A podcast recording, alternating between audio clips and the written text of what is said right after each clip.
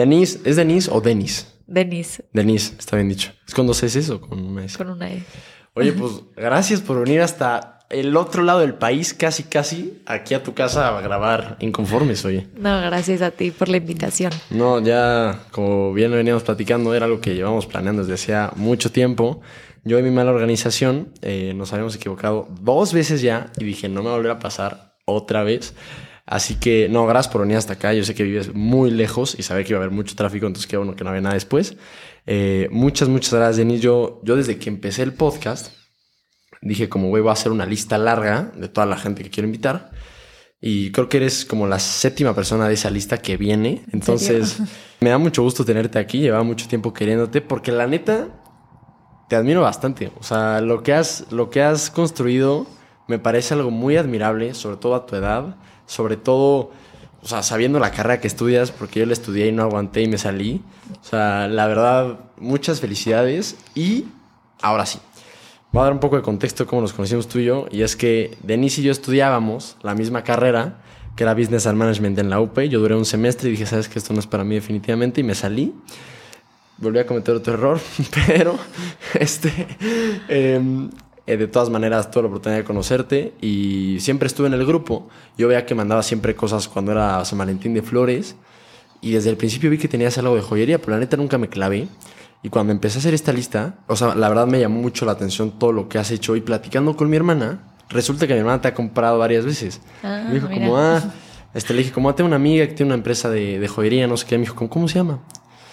Le dije, la empresa. Y me dijo, sí. Le dije, toque de oro. Me dijo, como, ah, de que soy clienta. Le dije, güey, qué, qué chingón. O sea, la neta, porque pues no, no había salido a la conversación y me pareció algo bien interesante y hacer bien satisfactorio saber como que tienes clientas. O sea, suena súper tonto, pero que no, que no tienes ni idea de quiénes son, ¿no? Claro, sí.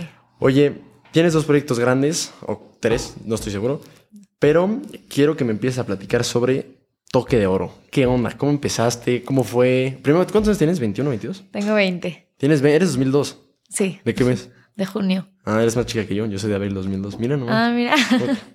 Platícame. Bueno, todo empezó, yo tenía, bueno, la historia viene un poquito más atrás, que Ah. hace poquito lo pensé, pero cuando, bueno, en el 2013, no sé qué tenía yo, bueno, muy chiquita con mis hermanas, empezó una moda de unos chokers, como unos collares así cortitos, y junto con mi hermana, así en el closet, dijimos, vamos a hacer una marca que se llame Chokers y los hacemos y no sé qué.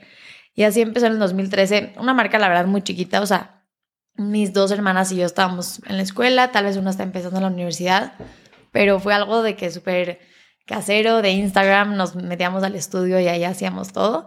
Pero bueno, ese negocio duró, no sé, un año. Y ya después, bueno, pasaron muchos años, yo pasé secundaria, prepa, y en segundo de prepa tenía como que una inquietud, así estaba en esa etapa de la adolescencia que neta odiaba La todo, o sea, como que muchos problemas con mis papás, con mi familia, así, y quería algo que me ayudara a ganar un poco de dinero, a hacerme un poco más independiente, y se pusieron de moda igual unos collares de iniciales. Fue el cumpleaños de mi mamá, le compré uno y dije, ¿sabes qué? Como que vi una oportunidad de empezar a vender esos collares y así fue, o sea, contacté a la proveedora, le pedí así de que 12 piezas, después lo subí a redes sociales, la gente me empezó a pedir más y en esas fotos aparecían con otros collares, entonces la gente me preguntaba, ¿y no tienes este otro collar o no tienes unos aretes? Entonces, como que los mismos clientes me iban pidiendo Más productos. Ajá, ampliar mi catálogo. Y así fue, o sea, fui consiguiendo nuevos proveedores, hice ya después la cuenta de Instagram, la marca, el diseño, este... Y poco a poco fui creciendo. Oye, pero todo eso. paréntesis, paréntesis. ¿Tú, Sí. tú, tú le compras a tu mamá de qué dónde los compraste? ¿En una tienda normal? Sí, en una joyería de Guadalajara. Y, pero ellos no eran los proveedores, me imagino. O sea, sí fue mi primer proveedor. Ah, esa tienda, esa misma. O sea, de que Sí. le dijiste, como me gustaría comprar por mayoreo. Ajá, o sea, son fabricantes. Ah, ok. Y le dije, exacto, yo quiero comprar de mayoreo y ya me dio un muy buen precio. Ok. Y así Oye, te hacer una empezamos. pregunta que seguro tú te has hecho ocho mil veces, entonces por eso no tengo miedo a hacértela. Pero creo que la. oh, no, te- no tengo tanto miedo a decir, pero no conozco mucho la industria de la joyería. Pero es algo muy competido, me imagino que hay por todos lados. ¿Cómo uno se puede diferenciar en, en esta industria tan, sí, tan, tan grande? Sí, sí, la industria de la joyería es muy grande, pero por lo mismo hay como muchas categorías. O sea, desde la bisutería, o sea, muy económica, que es hasta cuenta todo moda, o esas tiendas que son más compras de impulso, Mm. que te puede comprar, o sea, un, llegar a Forever y comprar un set de aretes por 100 pesos. Sí. Hay después como una bisutería más fina, que es un poco lo de toque de oro, que son cosas de 300 pesos, que igual es algo de impulso, pero que sí te va a durar Más, claro. más. Y mm, bueno, igual en esa categoría hay muchos materiales. Y ya después sigue la joyería fina, que, o sea, digo, todo al final es joyería o bisutería, pero sí tiene como segmentos y clientes muy diferentes. O sea, por eso sí se eh, separa un poco. Pero la manera de diferenciarse, bueno, yo, mi estrategia fue vender tendencias. O sea, yo sí me enfoco al 100% en eso. Cuando yo empecé dije, quiero dedicarme a vender lo que esté de moda ese día y que sea la primera que te pueda ofrecer lo que estás viendo en Instagram, o sea, tenerlo en toque de oro hoy. ¿Y cómo eras para conseguirlo? O sea, que tienes que estar al pendientísimo de todo. ¿De dónde, Sí. dó- dónde investigas? O si no, no quieres dar aquí tu, tu secreto, está bien, pero quiero, o sea, ¿cómo te mantienes tan al margen de la moda? Parte de mi trabajo es meterme a Instagram. O sea, te lo juro que la gente sí, sí suena chistoso de que en una red social, o sea, puedes como que así, este, no sé, tu tiempo libre, tu entretenimiento, pero para mí sí es trabajo meterme a ver las influencers y fijarme en cada foto qué es lo que están usando. O sea, y no nada más de joyería, sino cómo se visten, porque igual un poco lo que intento hacer con la comunidad de toquedores es compartir las tendencias en general eh, de moda de todas las marcas sin ser específico de la joyería. Claro. Eh, entonces, sí, o sea, es estar de que viendo justo todas esas como marcas que marcan las tendencias y de ahí como que agarrarle y darle el toque de, De toque oro. de oro. Ah. Oye, no, pero entonces encuentras algo que te guste y dices, órale, esto me gustaría tenerlo. Y vas con tu proveedor y dices de que, brother, quiero esto de que para ayer. sí. Y te lo hace así, ¿ok? Sí. O sea, las, las modas, si las agarras temprano, tienen todavía como que su tiempo. Entonces yo empiezo a ver algo y digo, como si me late, tal vez es algo que se usó en, el- o sea, ahorita, los 2000 y está regresando todo eso. Entonces es de que, a ver, está regresando esa época que se usó. Entonces es de que también vendo accesorios como diademas o cosas así que se, o sea, que se usan de moda, sin, Sí. especific- o sea, sin ser específicamente aretes o collares. Puede ser una bolsa que esté lo más trend y, o sea, la tienes que encontrar en toque de oro. Oye, ok, ok. Y eh, me gustaría enfocarme en el principio, ¿cómo pasas? Porque creo que esta es la etapa más compleja, porque yo, o sea, la verdad me metí bien a tu página, la estuve viendo, y es algo bastante bien establecido. O sea, no es, no es de que un shop de Mercado Libre, o sea, está muy bien hecho. ¿Cómo pasas de empezar tú a vender con Friends and Family de que las 12 que las 12 piezas que pediste primero a empezar a ya darle mucho más seriedad al asunto? Sí, sí fue un proceso, la verdad. Eh, primero, pues estaba solamente en Instagram, hice un catálogo de que en PDF y quería ya dar el paso a hacer una página. Estaba hablando con una chava y empezó la pandemia. Ok. Y entonces ahí dije, pues yo tengo mucho tiempo, me metí a Wix y ahí yo la hice, o sea, me la eché completa. ¿La, tien- la tienes en Wix? Sí, ¿A poco? sí, sí, sí. ¿Y cómo, cómo te funciona? No sé, se ve muy bien. Muy bien. ¿Sí? Yo, yo amo Wix, o sea, sí me encanta. Eh, y sí, o sea, le fui agarrando. fui- obviamente nunca había hecho como con una página bien, pero en la pandemia aproveché y dije, en vez de pagarle a alguien y tengo el tiempo yo, voy a aprender. Y la verdad es que fue muy fácil. Obviamente sí le vas agarrando cada vez más a todas las herramientas que tiene la plataforma para irla personalizando, agregarle más diseño o cosas así, pero Oye, ok, y te pones a hacer una página tú sola. ¿Todo esto lo hiciste tú sola? sí. Cuando, o sea, empieza la pandemia, esto fue literal antes de entrar a la carrera, ¿no? Eh, sí, sí, sí. Y entrando a la carrera, me acuerdo que te- una vez que te presentaste dijiste, ah, tengo una tienda de bisutería, no sé qué. O sea, tengo, tengo esa imagen muy presente, pero ahí ya, te- ya empezaste a hacer la página, o todavía no. Sí, ahí, ahí ya estaba la página. Ahí está la página. Oye, también he visto que una parte fundamental de Toque Oro es el tema de los reels, de las fotos. ¿Tú haces todo eso? Sí, la verdad es que he tratado con varias agencias o personas como de marketing que te planean este El como el contenido. pero no me ha funcionado. Y acabé concluyendo hace como cuatro meses que yo soy la que al final está en el día a día tomando el contenido. O sea, yo voy a la sesión de fotos, yo tengo las fotos de los proveedores. Entonces, para mí es muy fácil ya tener esa información, nada más subirla. O sea, digo, sí tiene más su chiste y sí toma bastante tiempo, Tiempo, que sí. al parecer, bueno, tú lo sabes, Sí. pero como espectador no parece que tome tanto tiempo un video de 10 segundos. A ti Sí. te puedo tomar una hora, Sí, pero, pero sí, o sea, yo, yo hago, o sea, diría el 90% de las redes sociales. Y la sesión de fotos, me imagino, es así, la, la, la externalizas y pides que tomen fotos. O también Sí. la haces tú. No, no, no. La neta estaría, estaría bien cool. Oye, entonces, eh, ¿siempre te planteaste que fuera un negocio principalmente en línea? Sí. ¿Por qué? No sé, siento que es la tirada hoy en día. O sea, no me quería meter a los 17 años a. Sí.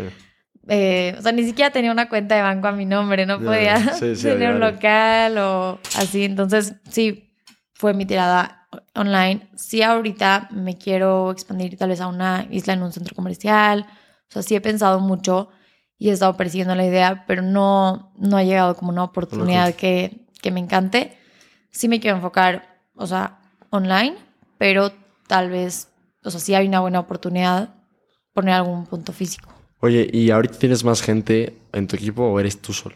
No, sí, ya, ya tengo varias personas. Ah, neta, ¿cuántos son? Bueno, es que fijos, así de que solo se dediquen a toque de oro, la verdad, yo, pero tengo como muchos freelancers o como aliados.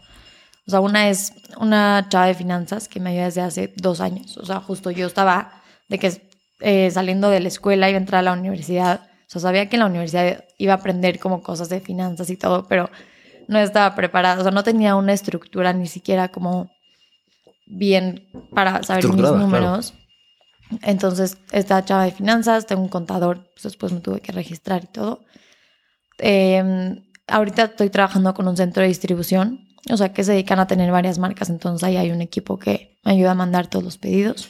Ah, eh, pero, ah, ok, ok, ok. Tú lo que haces, tú mandas el, ¿cómo se llama? El centro de distribución. Eh, o sea, el lugar, la empresa, sí. a Pick Up. Ah, es que hace poco me contactó y dije, ah, chance, pues. O sea, tú mandas los productos con ellos y los pedidos que te llegan por la página directamente les llegan a ellos y ellos los, los mandan. Ajá, o sea, exacto. Yo les mando mi inventario. Tengo algunas cosas en mi casa, la verdad, porque hay clientes muy cerca y la mayoría está en el centro de distribución. Oye, está buenísimo porque entonces tú, tú, o sea, outsourceas la gran Sí. parte del negocio y no te requiere a ti Sí, estar muy presente. Sí, sí. O sea, sí estoy a full, la no, me verdad. imagino, me imagino, me imagino. Pero exacto, esas partes, o sea, hay más como las cosas que no sé, o sea, justo en la parte de contabilidad y finanzas. No soy experta y no me quiero meter Sí, y claro, no me claro. gusta. Entonces, sí, como dices, lo externalizo y, o sea, lo, lo delego un poco. Y también ahorita estoy trabajando con dos vendedoras que son las que traen como clientes de mayoría más grandes, que eso es como otra parte del negocio. Ok, ok, ok. Pero tu tirada sigue, me imagino tu fuerte sigue siendo online. Sí. Ahora, he visto que colaboras un buen con influencers y con influencers, o sea, pesadas. Vi que estuviste con Paulina Goto, están con Ren Gómez. ¿Cómo lo hiciste para llegar a esa gente y cuál ha sido como tu estrategia con influencers a lo mejor muy grandes o más chiquitas para, mm, para ir creciendo? Pues mira, la verdad yo digo que sí es un poco al final de suerte y de que la influencer le guste tu producto y se sienta identificado con la marca. O sea, a mí me tocó, llevaba creo que uno o dos años con toque de oro, o sea, tenía dos mil seguidores en mi cuenta, literal. Estaba empezando la página web, yo creo que llevaba tres meses, y le escribí a Mar de Regil. Y me subió productos y, o sea, no le pagué nada. Y, o sea, esto sí creo que fue suerte porque al final ella ya era muy famosa. Yo tenía 2.000 followers, o sea, no era nadie. Y accedió a que le mandara unos productos y me subió y me dio muchísima publicidad. O sea, por esa parte sí creo que es suerte. Otra parte, como dices, Paulina Goto fue de que relaciones. Estaba trabajando igual. Estuve un tiempo con una persona, persona de relaciones públicas que ella me ayudó como que Ah, ok, ok. a tener esos contactos. Eh, y también es dinero, o sea, Obvio, sí, con otras es sacar la lana. sí. Y, y sí es un volado porque pueden subirte un mal post que no se ve el producto. O sea, también me ha pasado que pagas muchísimo y dices apuesto por este influencer. Y obviamente sí tienes que hacer un estudio antes, pero si al influencer subió una foto que el arete se ve como que ahí lejos, no te va a servir de nada porque no, o sea, no es una buena campaña, ya sabes. Claro, pero claro. es parte de darle el seguimiento y platicar con la influencer para que no te pasen esos errores. Oye, ¿y si de verdad te, te ha ayudado eso? Te La voy a neta, la decir, neta. la neta, la neta, antes sí, o sea, hace un año, sí. Cuando empezó todo lo de TikTok y Reels, el algoritmo y las redes sociales cambiaron, o sea, drásticamente. Yo me di cuenta muchísimo. Ya no es el mismo engagement, las influencers ya ni siquiera tienen las mismas views que tenían antes, si no es en un Reel. Eh, entonces, o sea, ya a partir yo creo que como el 2022 la estrategia cambió y no fue tanto influencer, sino a una pauta, o sea, muy bien hecha en Facebook, en Instagram. Y me imagino puro reel, ¿no? O sea, más, Sí. más que steals, ¿no? Más que Sí, fotos. sí, sí. Oye, y, y ahorita entonces ya no trabajas tanto con influencers. No, ya no. Oye, Max Mara, ¿qué onda? Está cañón. Yo cuando le dije que, güey, qué buen pedo, o sea, qué buena onda. Sí, eso estuvo muy, muy padre. Hace cuatro meses lanzamos una nueva colección que se llama Blurry Nights y yo, o sea, sí soy la que me encargo como al 80% de esas colecciones, es lo que más me gusta. Básicamente es escoger todos los productos que vayan como en sintonía y como que a la par eh, eh, diseñar como todo el background, o sea, todo el concepto, que sea desde el nombre de la colección hasta qué es lo que quieres transmitir, qué modelos vas a poner para esa sesión de fotos, o sea, cómo va a ser la estética, si quieres que sea, o sea, como Todo. todas esas cosas más de diseño. Y pues normalmente necesitas ropa para el photoshoot. Claro. Y yo casi siempre pongo de que mi ropa y la de mis hermanas ¿Es y en mi serio? mamá. Así agarro un poco de todas y hasta le puedo pedir a alguien o de repente voy a comprar cosas y después me las quedo yo. Ah, está súper cool, está toda madre. Así está bueno, pero entonces en esa época dije, voy a ver con quién puedo hacer una colaboración para mm, eh, ver las prendas. Y ya tenía, o sea, yo de hecho ya me había arreglado con una marca de vestidos que se llama Cibuple. Bueno, que, ajá, que rentan vestidos, igual ya habíamos trabajado antes y todo. Iba, o sea, mucho relacionado con la colección, que era elegante y todo eso. Y ya después, en búsqueda del spot, o sea, yo quería como un hotel vintage, em, em, no sé, o sea, como que algo así padre. Y me contacté con un hotel en Polanco que se llama The Alest Hotel, que es como un hotel muy boutique.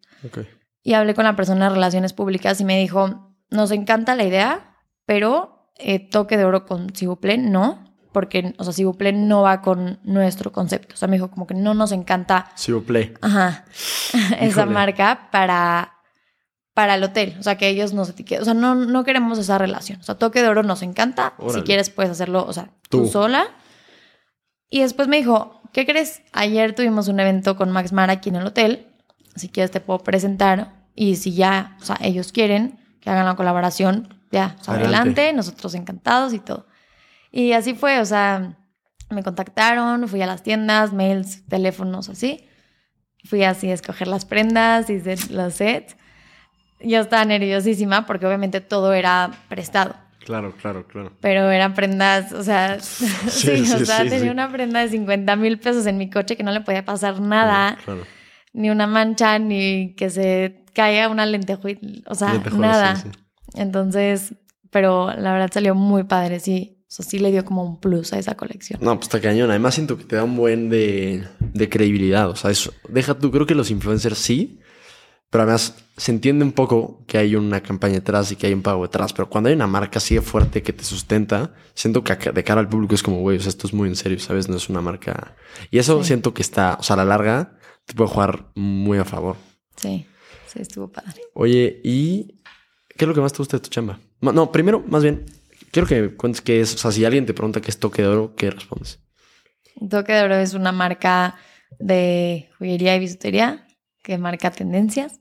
Eh, se enfoca en el servicio al cliente y en dar, o sea, darle a los clientes eh, las tendencias con precios accesibles. ¿Cómo manejas el servicio al cliente? Yo contesto todos los mensajes. Todo. Entonces, por eso estoy en el celular todo, Todo el día. pegada. Eh, o sea, me encanta así esa relación. Y también, por ejemplo, los envíos son, si son en Ciudad de México, ese mismo día o al día siguiente. O sea, sí tratamos que el envío y toda la comunicación sea muy rápida. También, si alguien, o sea, hay una garantía de cambios, evoluciones. Si, o sea, por algún defecto se te rompió o no te gustó, no te quedó, tenemos cambios, o sea, sin problema. Y, mm, o sea, básicamente sí es un trato muy amable. Oye, ¿y te acuerdas de algún problema muy específico que hayas tenido? Que hayas como, güey, no sé si voy a salir de esto. O sea, que si te haya como juntado algo pesado. Sí, mira, hace como dos años tuve un problema en la, o sea, en Wix, de que empezaron a llegar muchos pedidos fraude. Uf, sí. O sea, como, la verdad no supe cuál fue la esencia del problema, pero básicamente yo creo que es gente que usa tarjetas, o sea, clonadas. Y empezaron a hacer pedidos así, pero a lo loco. Entonces yo al principio me empecé a emocionar porque vi que un pedido, dos, tres, Sí, así. Pero ya cuando pasaron los 50 pedidos, o sea, en dos días dije como, esto Espérame. no es, no es normal, o sea, todavía no tenía ese flujo. Entonces, después me tuve que meter a, a checar como, o sea, no quería cancelar algún pedido que Si fuera bueno. Ajá, que fuera bueno. O los otros, o sea, malos, mandarlos y que me estén robando, o sea, mi producto, mi dinero y después me hagan un reembolso.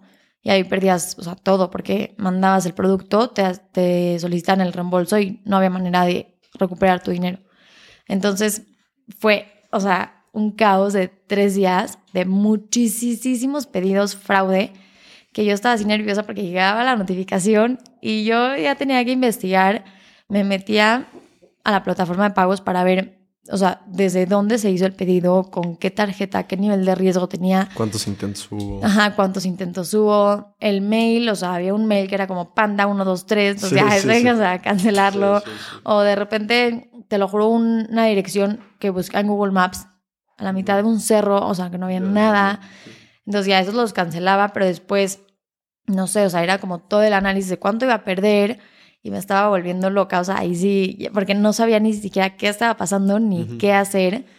Y ya, o sea, como que fui cancelando los pedidos y frenó. Y ya Pero- no, ya no, ya no has tenido ese problema. No, ya, o sea, ¿Qué plataforma de pago usas?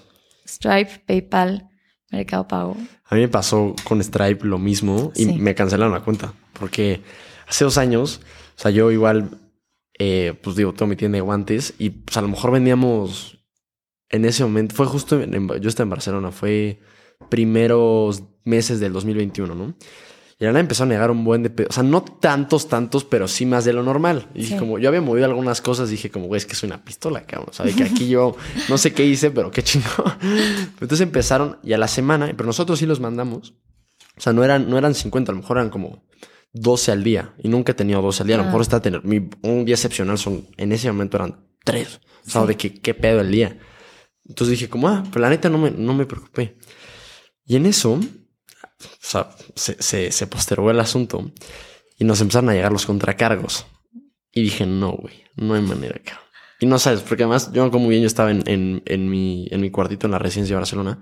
Luego que me llega un contracargo, eh, bueno, en mi teléfono, y en eso me llega un mensaje de mi, de un entrenador de porteros. O sea, cuando, o sea, el mundo de los porteros te conocen de todos, a fin de cuentas.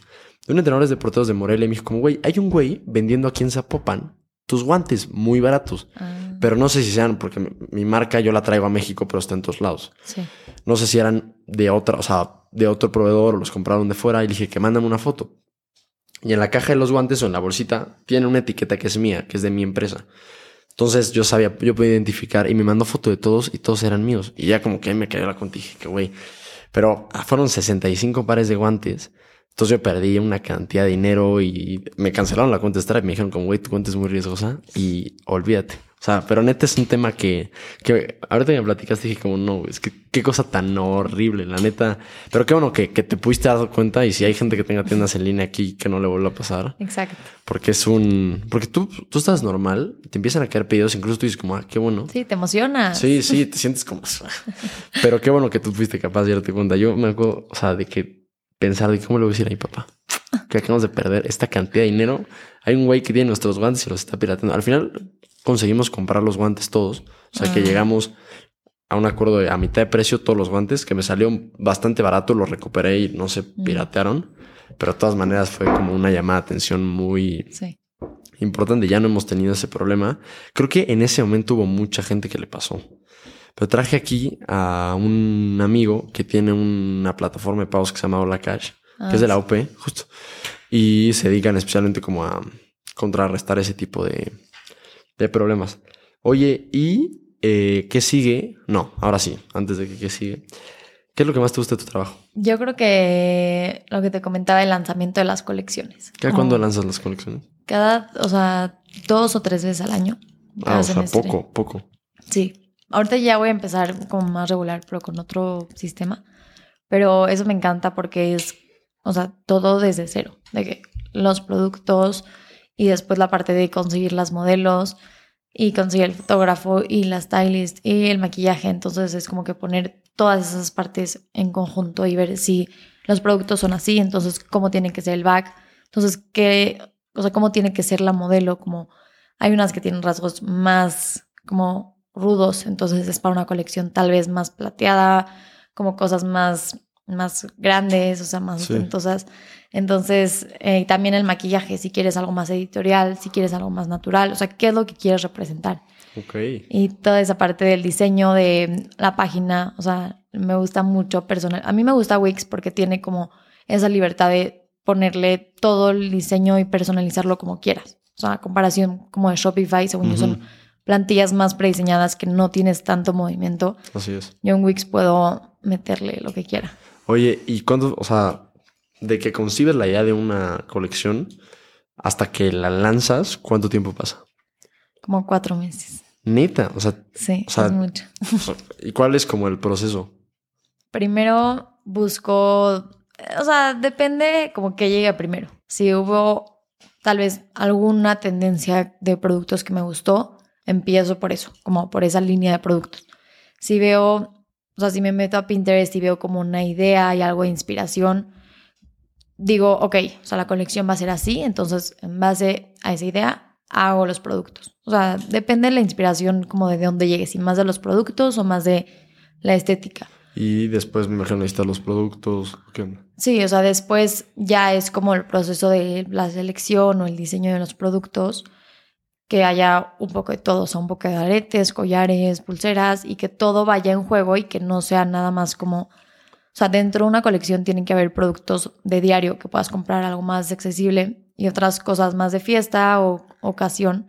Entonces, para que haya un poco, o sea, dentro de la misma colección, cositas eh, como más llamativas, algo más sencillo, algo que pueda ser para regalo, algo muy juvenil, algo un poco para una persona más adulta. Entonces es como que relacionar todo eso y después eh, contactar a el fotógrafo y todo eso sin que te salga muy caro porque Sí, eso está cañón. sí, sí, sí, sí. La neta es, es un tema. Yo tengo un problema y la neta es algo que tengo que mejorar, que creo que soy una persona muy mala planeando. O sea, de verdad, a mí me llegan los guantes y debería hacer algo lo mismo, porque yo debería esperar tres meses y planear bien la colección. Pero aquí tú, imprudente, casi siempre, o sea, me llegan los guantes y ya de que mañana consigo la... Es que, puta, la neta, te tengo que empezar a pedir consejo porque sí necesito mucha mayor planeación, porque cuando lo haces bien planeado, la neta sale mucho mejor. O sea, y creo que estás mucho, hasta mucho más tranquilo, porque sabes que si, si haces una buena, esto, también un, un buen trabajo de marketing, puedes generar una expectativa y lograr que la gente te compre a fin de cuentas. Oye, ¿y eh, alguna vez te has equivocado de tendencias? O sea, que ya de que para acá va y definitivamente no iba para allá. Sí. En la pandemia me pasó de que empecé a ver como unos pines, o sea, como unos brochecitos que se usaban para la ropa. O sea, Era algo muy nuevo que nunca se había usado. O sea, no es de que una moda regresó. Entonces, yo sí compré, o sea, digo, no la mayor cantidad. Sí, sí. O sea, no de que me volví loca, pero sí pedí como que un inventario que tenía, o sea, dije, esto va a volar mañana. y, y también afectó un poco la pandemia que ya, o sea, la gente no compraba nada porque está en su casa, o sea, ¿para qué ibas a comprar, o sea, cosas Sí, para sí, sí. llegar a la sala a usar, o sea, no. Entonces, este, intenté hacer igual como que unas fotos y todo, y no, o sea, no, No no, no jaló. O sea, también sí siento que fue un poco la pandemia. O sea, no dejó que, que la tendencia pues, surgiera. O sea, estaba muy recién cuando yo la capté. O sea, muy. Pero ya, o sea, al final no fue de que un problema. Ah, ok. Oye, ¿cómo te organizas? O sea, ¿cómo le haces? Tipo, sí, ¿cómo organizas tu tiempo? La verdad, mi celular y el calendario de Google es la mejor herramienta. O sea, ¿Neta? lo uso, sí, o sea, para todo. Y así tengo de que por colores, o sea, la universidad es azul. Entonces ahí tengo mis clases en la tarde. Toque de oro es negro. Entonces ahí tengo como todo.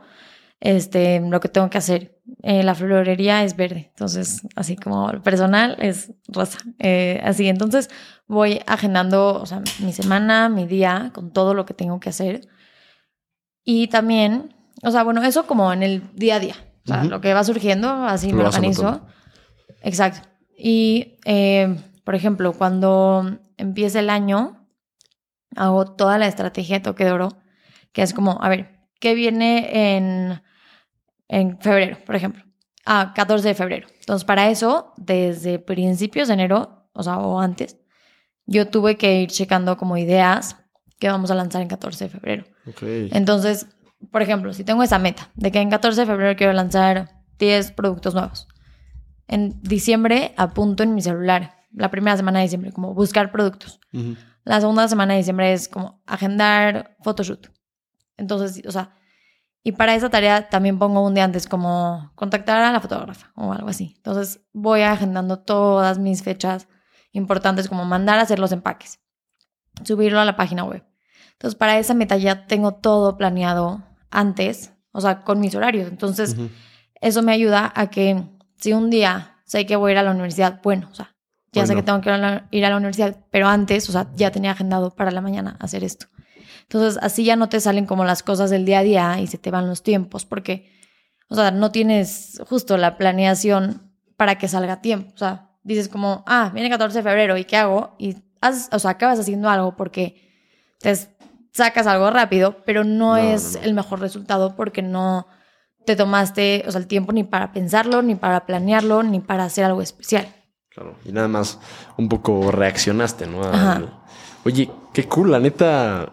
Tengo mucho que aprenderte en ese, en ese rubro. Y tipo, tu celular, tu computadora, o sea, ¿usas algún de que alguna aplicación especial para las tareas Mi celular, Google Calendar y los recordatorios de, de Apple? de sí, ¿Neta? el celular. En la computadora, o sea, he usado algunas plataformas como Monday o así, Mm. pero es más cuando tienes un equipo.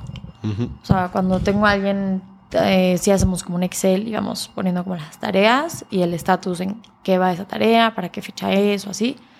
Pero yo normalmente sí, por, o sea, Google Calendar y los recordatorios.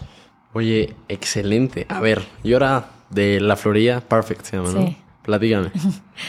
Bueno, Perfect empezó también un poco en la pandemia.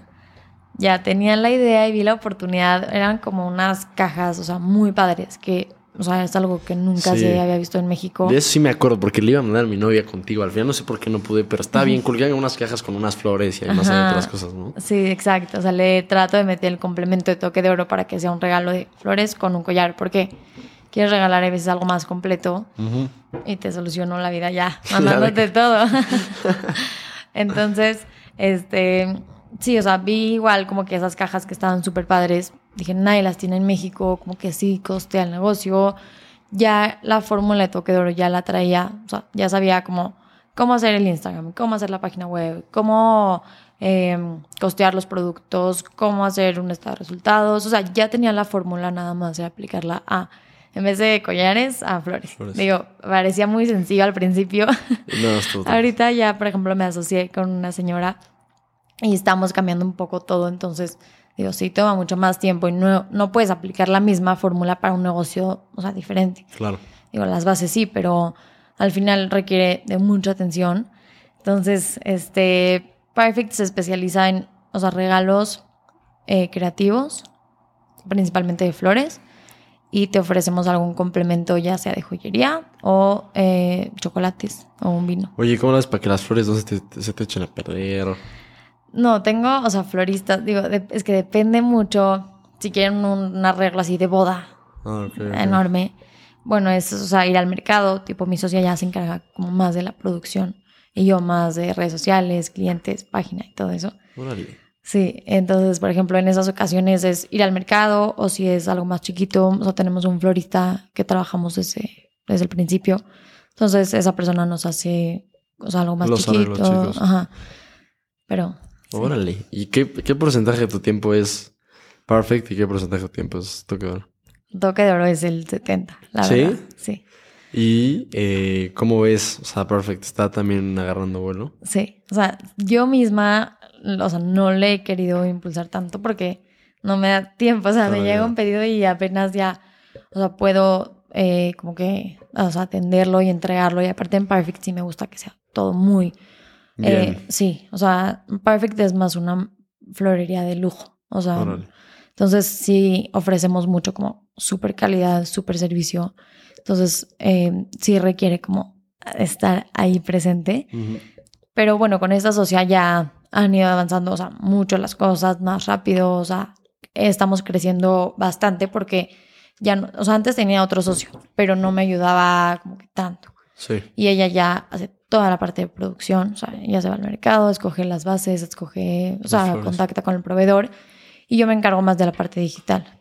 Órale, oye, qué cool. Y, eh, fu, o sea, sí, ¿cómo es un martes tuyo, por ejemplo? Un martes, eh, por ejemplo, ayer, a ver, ayer me desperté a las 6.50, tuve clase de bailes a las 7, acabo 8 y cuarto, me bañé, desayuné, después, eh, ah, estuve haciendo unas cosas en mi casa como de pedidos de familiares, o sea, cosas así que tenía pendientes. Después fui a una expo en el World Trade, como para ver proveedores y Ujú. así. Después fui a mi casa que teníamos un photoshoot. Ah, sí vi, oye, qué o sea, cool. sí, algo, o sea, fue más, o sea, no todo el concepto de photoshoot editorial, pero fue más de como producto y modelo algo más sencillo. Sí. Pero bueno, es también como que coordinar eso. Después comí rápido, eh, fui a la universidad de 4 a 10. En la noche fui a cenar con mi novio No, o sea, ya dormí. ¿nu- ¿nunca te ha, te ha pegado el burnout? Sí, la verdad sí. ¿Y cómo lo has manejado? güey? O sea, no sé, hay como que etapas, Hay etapas, sí. pero ya es lo mismo de organizarte. Planear bien. Ajá, o sea, porque tienes muchas cosas en la cabeza y no sabes ni por dónde empezar, qué hacer antes, qué hacer después, o sea, Sí, cómo caray, Sí, es una Ya, o sea, sí llega a ese punto que dices, ya no puedo más, o sea, no sé qué hacer, pero es justo como que desglosar todo y ver, a ver, ¿qué tienes? Entonces ya, ok, como que ya tienes más claridad. Aterrizas, ¿no? Ajá, para ver qué hago antes, o sea, qué hago después y cuánto tiempo le voy a dedicar a cada cosa. Ujú. Oye, bien. Sí. A mí, la neta, es un tema que me ha, últimamente, sinceramente, me ha dado mucha guerra. Porque siento que me quemé el año pasado de que dije, o sea, y estoy sintiendo los resultados este, este mes. O sea, yo tengo dos entrevistas, o sea, tengo hoy y tengo el viernes, ¿no? Y la neta dije que tengo que cancelar una, cabrón. O sea, ya, de verdad, mentalmente dije que me va a morir. Y creo que, no, no creo, estoy convencido de que muy buena parte de esto es por mi absoluta falta de planeación. O sea, soy un tipo muy bueno actuando. O sea, que la neta, bueno haciendo las cosas y no sé cómo lo hago, pero las acabo haciendo. Pero siento que a costa, muy a costa de mí. Pero la neta creo que es, es algo que tendré que mejorar. Oye, a ver, tengo algunas preguntas para ti, más puntuales, porque sí, la neta quiero que, que me sigas platicando. Eres una persona bien interesante, Enis. Gracias, igual. Ok, ahí te va. Algunas van a tener que ver con emprendimiento, otras van a tomar un tono más personal.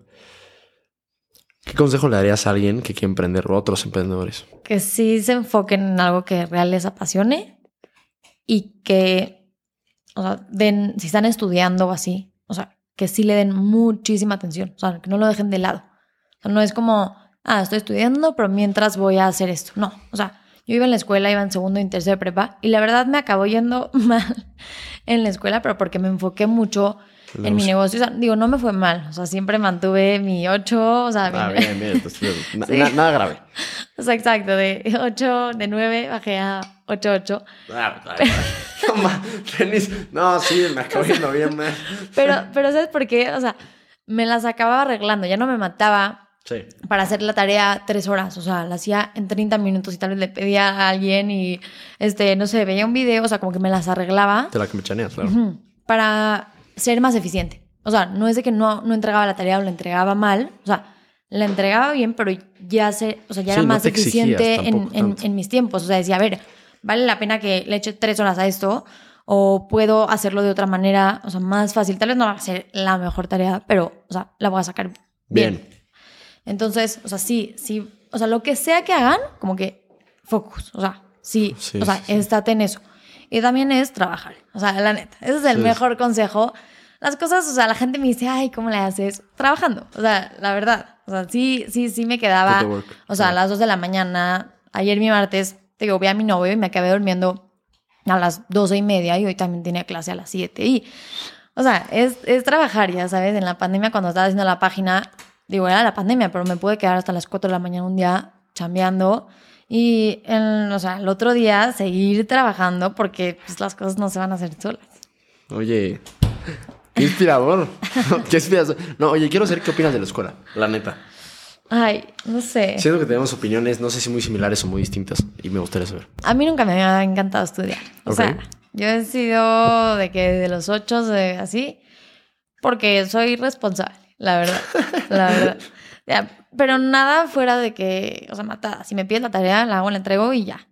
Pero nunca he tenido como esa pasión de, de, o sea, de leer, de que sentarme a, a, o sea, a estudiar antes del examen. No, o sea, no hago eso porque no me gusta.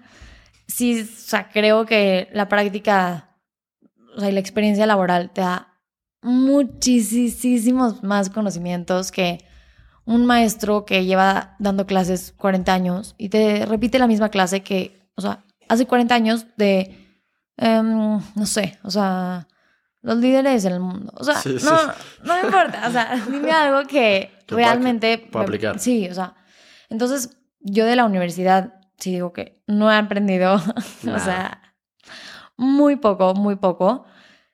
Y mm, la experiencia, o sea, los conocimientos que yo tengo como en la parte de administración de negocios sí ha sido por mi experiencia, No, la verdad. O sea, por lo que yo he vivido, por lo que me platica mi papá, o sea, por mi novio también emprendió, entonces, o sea, por, por Experiencia. esa, sí, la verdad sí. Al final creo que la escuela sí te da más que nada como herramientas de, o sea, justo Orden. de, Sí. o sea, de saber este que tienes que llegar puntual. Entonces, o sea, te organizas para llegar a clase a las 7 de la mañana, sí, ya sí. sabes. Entonces, como que sí te da esa disciplina más que nada. Eh, y al final ese papelito que Sí, es claro, de claro, licenciada, ya sabes. O sea, Oye, pero tú meterías, eso. ¿meterías a tus hijos a la escuela? O sea, a la universidad. No los obligaría, pero sí los incentivaría a...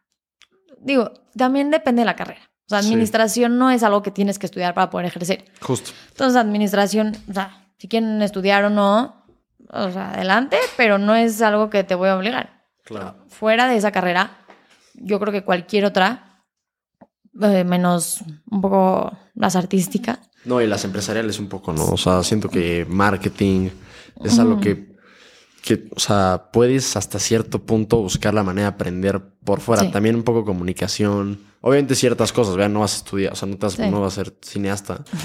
pero sí siento que al menos las empresariales, sí hay manera de, de darle una vuelta. O, en- o sea, creo que es, es un error pensar que a la universidad vas por el, por el material. sí. Sobre todo a nivel empresarial y de comunicación, yo lo creo. Sí, y no tanto, o sea, de que tienes que estudiar una carrera. O sea, sí estoy a favor de que tienes que al final estudiar. O Sí, sea, justo. sí, o sea, puede ser un curso de tres meses. Puedes, o sea, de repente tomar un curso de Excel. Puedes hacer un diplomado en algo que te quieras especializar. Y el chiste es estar estudiando, estar aprendiendo. Si quieres escuchar podcast en el coche de negocios, si quieres ver videos en YouTube, si quieres ver este podcast, o sea, este podcast. de la manera que quieras, pero sí es importante estar constantemente aprendiendo. aprendiendo. No tal vez de una manera como es, o sea, la escuela, la universidad, que te tienes que sentar a escuchar al maestro. O sea, si no es tu, tu modelo de aprendizaje, o sea, está bien que no, pero sí estar aprendiendo. O sea, Oye, algo. ¿y te gusta aprender por fuera? Sí.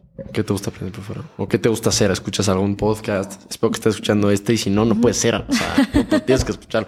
No, pero escuchas algún podcast, sigues a alguien en, en redes o tomas algunos cursos. Sí, podcast. La verdad, cursos, o sea, me gustaría, pero justo la universidad te demanda mucho. Sí. En- y cursos hay más especializados. Entonces, o sea, veo como una maestría de negocios de moda. Entonces, por ejemplo, eso me encantaría, pero voy a acabar la carrera y Primero, ya después. ahí ya me meto, pero sí, o sea, en Instagram tipo, no sé, financieros o contadores, así que de repente te dan tips. Y ayuda bastante, a fin de cuentas. Oye, pues excelente, buen, buen consejo. Chambén, básicamente, ¿no? Eh, ahí te va. Esta es buena y es creo que bastante complicada. Y seguramente has batallado en algún momento con esto.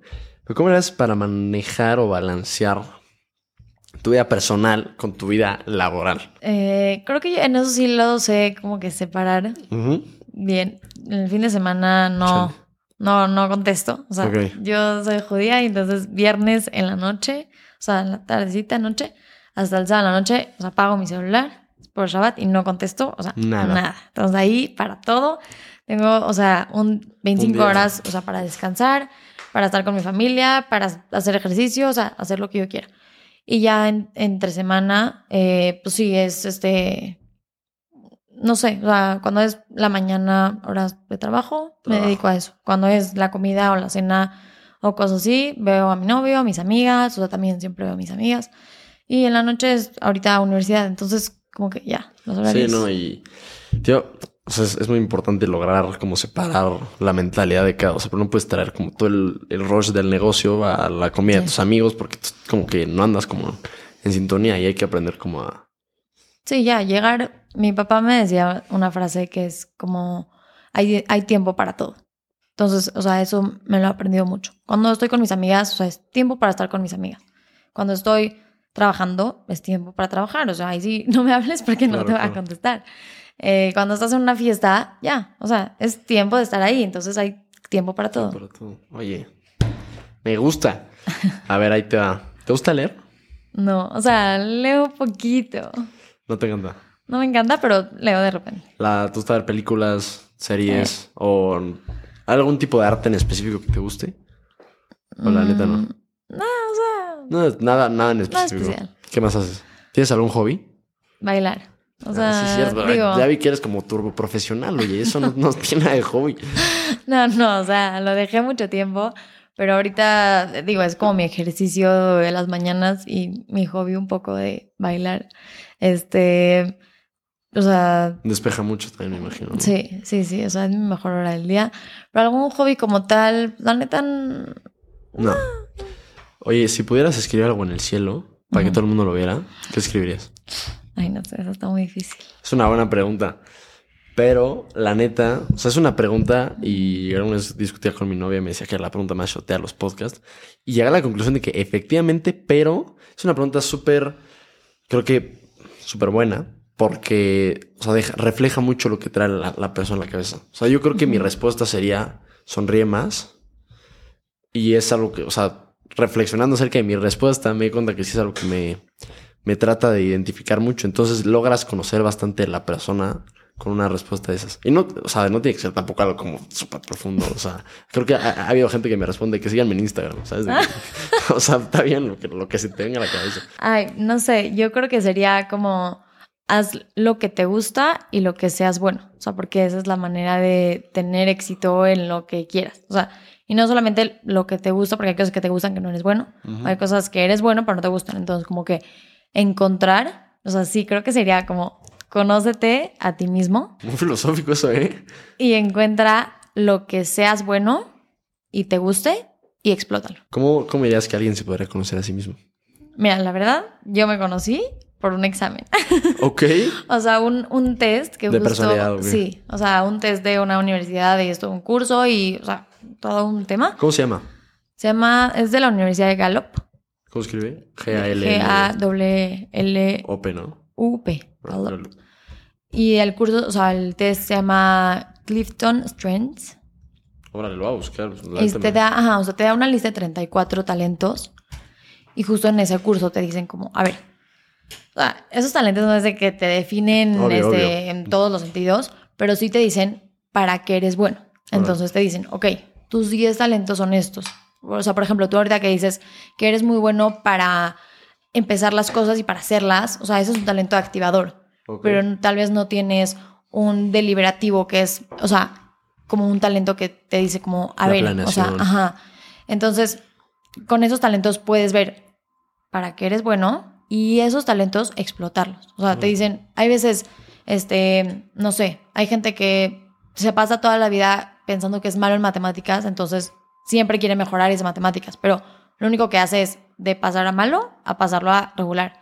Pero si eres buenísimo en fútbol y te especializas en fútbol, vas a ser el mejor. La o sea, pistola, claro, claro. entonces, especializarte en eso que eres bueno para sobresalir. O sea, ahí es tu oportunidad para sobresalir ante todos los demás.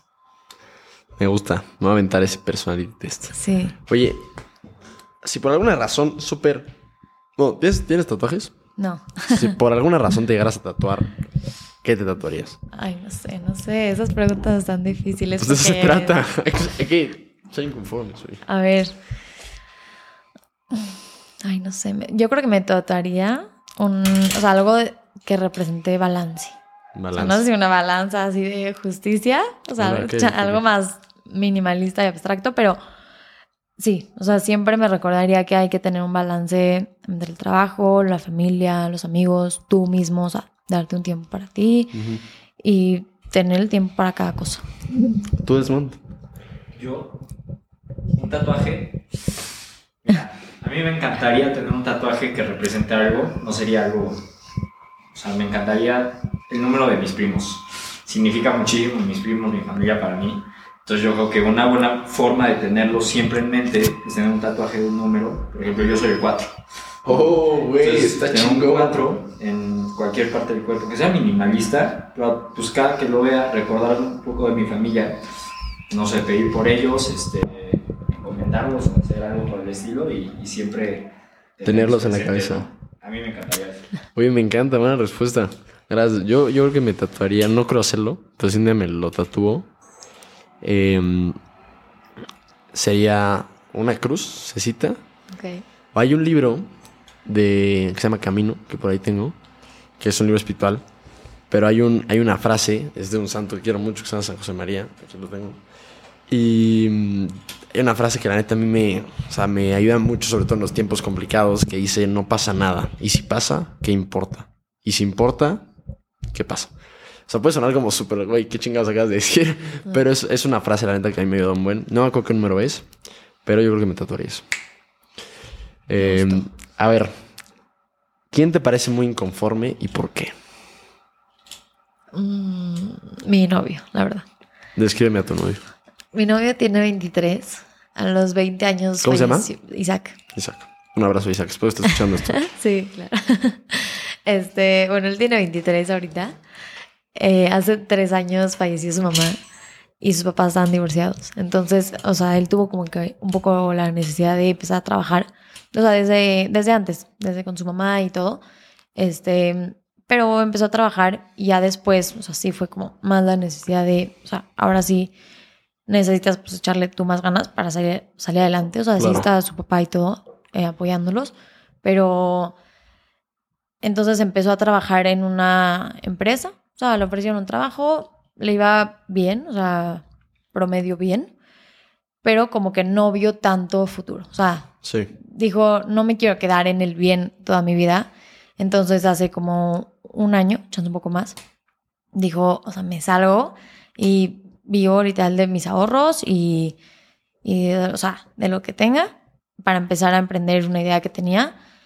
Y así empezó, digo, trabajando, o sea, sí, bueno, antes de salirse de su trabajo, trabajaba en las dos cosas. O sea, ¿De, de qué empezó... es, de qué es la empresa? Empe- empecé el emprendimiento y seguía trabajando. Entonces, sí, o sea, yo no lo veía porque trabajaba todo el día. Claro. Y ya después empezó el emprendimiento que se llama Bink, que es una empresa de logística. Es una plataforma tipo Uber, pero de fletes, como de transportes de carga. Entonces, este, él tampoco estudió, o sea, estudió un semestre en, en Buffalo, en Estados Unidos, y después se tuvo que regresar por toda la situación. Entonces, tampoco es de que digas, tenía el mejor conocimiento, pero como te digo, él siempre ha estado escuchando podcasts, leyendo, platicando con gente importante. Entonces, y se lanzó, o sea, se quitó esos miedos y como, como dicen, el miedo de fracasar, Sí. se lo quitó y empezó con esta plataforma, digo, este, tuvo socios y inversiones y todo. Entonces la plataforma hoy en día ya, o sea, es, sí, o sea, sí, sí, sí, ya, ya es un negocio en forma que tú si tienes, no sé, una empresa de telas, de camisetas, de lo que quieras, te metes a la plataforma y como un Uber, pero pides tu flete y, de, o sea, depende si quieres uno grande, chiquito, con maniobra, sin maniobra, Oye, con seguro. buenísimo. Entonces, está muy padre porque involucra la tecnología y una necesidad que hay mucho en México. Oye, pues es un absoluto inconforme tu novio, Qué chingón, la verdad, qué buena onda. Sí. ¿Cuál es el mejor? Y esta te la había mandado antes, pero. Bueno, ¿cuál es el mejor consejo que te han dado? Es que yo creo que sí es un poco el de mi papá, que hay tiempo para todo. O sea, no sé si es el mejor. Pero es un buen consejo. Pero sí, o sea, es un buen consejo que me ha ayudado a. O sea. Darle balance a sí, a darle balance a mi vida. ¿Y el peor? Y el peor. No me gusta nada la. O sea, no es como que un consejo, por la frase del sol sale para todos. Que es como, ya a todos les va bien. O sea, digo, no es de que sea el peor consejo, la peor frase, pero no me gusta porque siento que es como que. Eh, ya, o sea, si el sol va a salir para todos, ¿para qué hago algo? ¿Para qué trabajo? O sea, y justo me gusta ser más inconforme de decir, eh, no, a ver, o sea, yo quiero que el sol salga para, mí. O sea, ¿qué voy a hacer para que el sol salga para mí? No va a salir para todos así, por sí. Oye, me gustó. Muy bien. A ver, ¿qué es la felicidad para ti, Denise? La felicidad para mí es trabajar en lo que me gusta y estar con las personas Adecuadas. Sí, adecuadas. Te la compro, me encanta. Para terminar, algo que me quieras preguntar tú a mí. Eh, ¿Por qué empezó el podcast? ¿Por qué? ¿Por qué empezó el podcast? Porque me encanta hablar con gente, es una gran excusa para traer a gente inconforme como tú y aprender. La neta, tengo una necesidad muy grande de, de aprender y creo que conocer a personas es la mejor manera de hacerlo. Y también porque a mí me encanta leer. O sea, yo vivo de leer, vivo de escribir. Pero muchas veces no me doy el tiempo. Como que lo dejo muy, o sea, lo ninguneo y no le hago como caso. Pero eso es lo que neta disfruto mucho. Y para las reflexiones o los monólogos, pues, o sea, para, le decía a un amigo que quería empezar un podcast que para poder como sacar algo bueno necesitas estar, estar como nutriéndote constantemente. Y es una manera como de obligarme a estar leyendo, a estar como aprendiendo y al mismo tiempo tengo una excusa muy buena para invitar a gente muy inconforme. Y bueno, eso es como el lado más egoísta, ¿no? Del asunto. Pero sin duda empecé también todo el tema de inconformes porque creo que necesitamos más jóvenes inconformes. O sea, digo, yo seguramente lo verás en la UP. Yo lo vi en nuestra carrera. Bueno, un abrazo a Business and Management. Pues, no. bueno. Y también en, o sea, en la UP en general, como no... hay poca gente inconforme. O sea, la verdad es que... sea, volteas y es, es muy fácil, valga la redundancia, conformarse.